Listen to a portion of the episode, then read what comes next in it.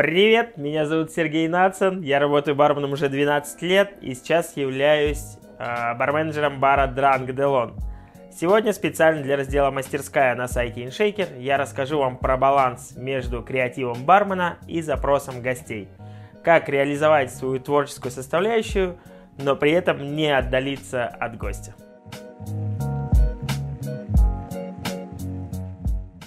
Сразу оговоримся, что на роль гостя мы берем жителя современного мегаполиса. Сначала поговорим про первый уровень баланса между креативом бармена и запросами гостей. Этот уровень – составление меню.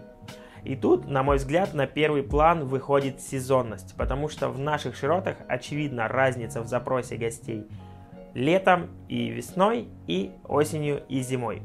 Весной и летом гости будут просить более легкие, более свежие коктейли. Осенью и зимой гости будут заказывать более пряные, крепкие, согревающие коктейли. Далее мы включаем здравый смысл и понимаем, даже несмотря на то, что, например, лето, и большинство гостей хотят большие, освежающие, легкие коктейли, те гости, которые предпочитают негрони или old fashioned, они никуда не денутся. И мы их оставляем в меню, но буквально один одну-две позиции. Основное меню делаем из легких коктейлей большого объема. И, как правило, летом горячие коктейли мы совсем исключаем из меню. Может быть, мы можем их оставить на спешл для каких-то дождливых или холодных дней. Для меня это первый уровень баланса между креативом и запросами. При составлении меню мы не можем игнорировать очевидных вещей. Например, если я скажу, что я полностью преисполнился в своем мастерстве и создал летнее меню полностью из горячих коктейлей, потому что бедуины для того, чтобы утолить жажду, пьют горячий чай, наверное, гости удивятся, и кто-то даже, наверное, придет попробовать. Но вернутся ли они, сильно сомневаюсь. Получится, что я включил свой креатив на максимум, но не включил его в рамки здравого смысла. Мы готовим меню для своих гостей, а не для сферических коров в вакууме. Пожалуйста, не забываем об этом.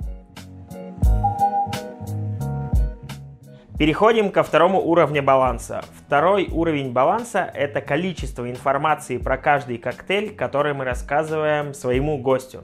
Тут у меня есть небольшой секрет. Я предпочитаю для каждого коктейля иметь два варианта описания. Один короткий и один полный. И вот почему для меня это важно. Наш гость – это городской житель, который э, весь день проводит на работе, потребляет и так кучу информации и контента – и тут мы с вами должны быть как бармены чуткими и понимать, кому хочется выслушать всю историю, а кому хочется просто получить свой коктейль и поболтать с друзьями, с которыми он пришел в бар.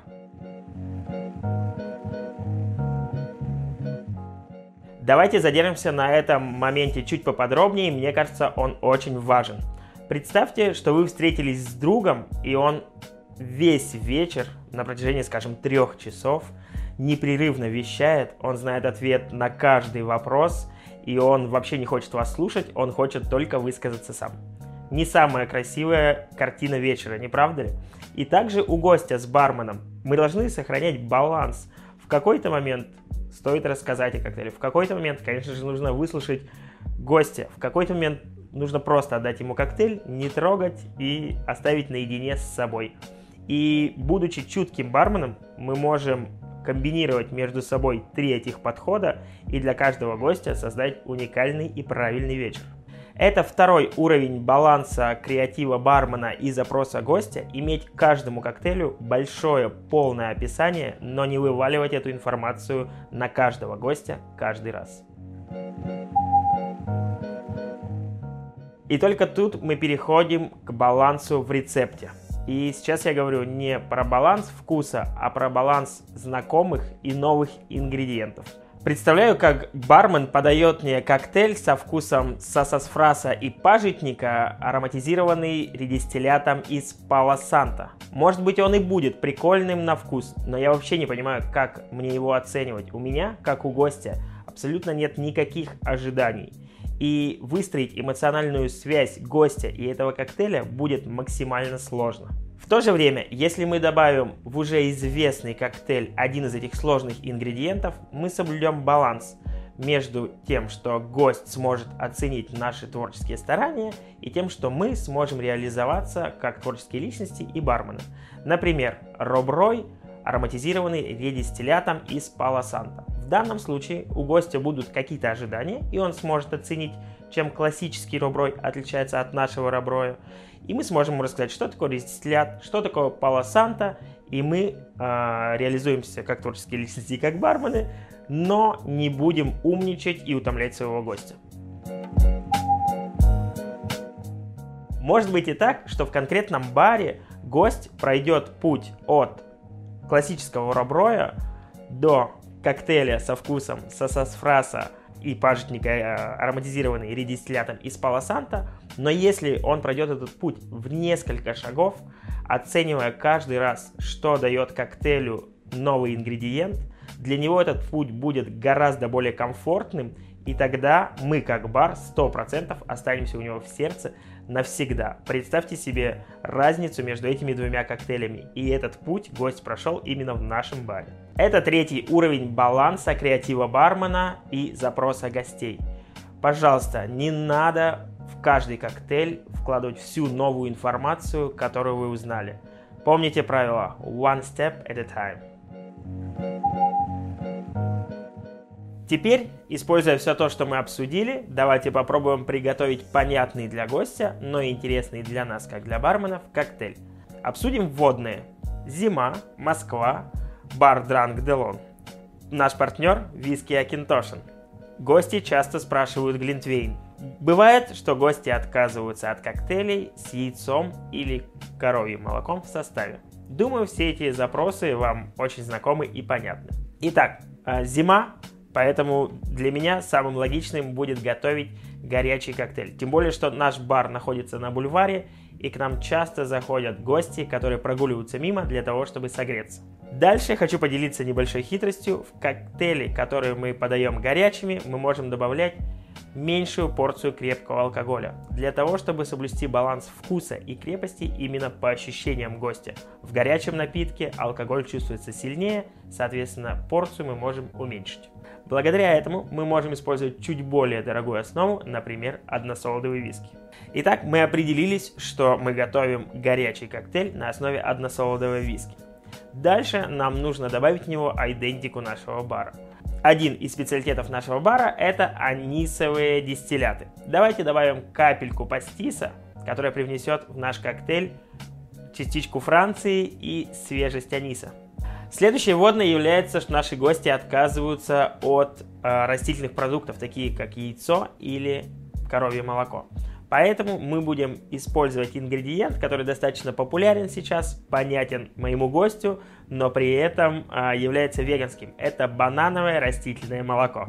Ну и собирая вместе все те вводные, которые мы себе уже придумали, мне кажется, самым логичным будет добавить шоколад. Мы получим горячий шоколад, на банановом растительном молоке с односолодовым виски и капелькой пастиса. По-моему, звучит замечательно. Итак, перейдем к приготовлению коктейля.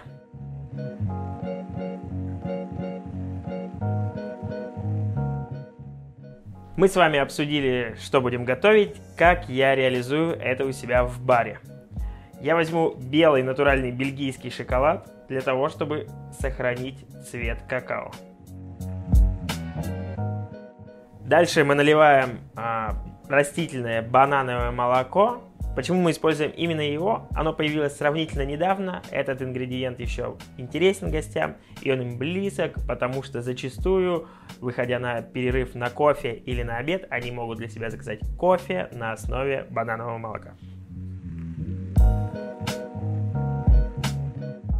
Сейчас мы разогреем молоко, чтобы растопить шоколад, и в дальнейшем я бы хранил такую заготовку у себя в баре, чтобы иметь возможность почти мгновенно отдать каждый напиток. Пойдемте разогреем банановое молоко вместе с белым шоколадом.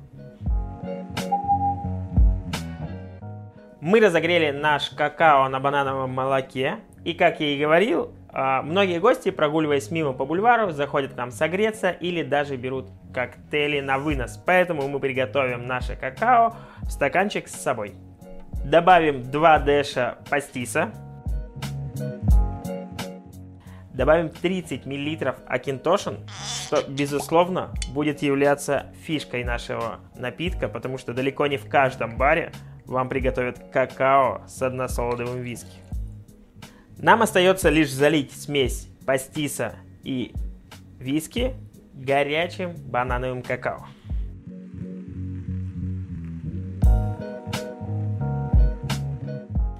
Что же мы получаем в итоге? Это коктейль, который абсолютно понятен гостю. Это горячий банановый какао с виски. Для барменов же что круто, мы использовали односолодовые виски, мы соблюли стилистику бара, использовав капельку пастиса. Остается только насладиться им.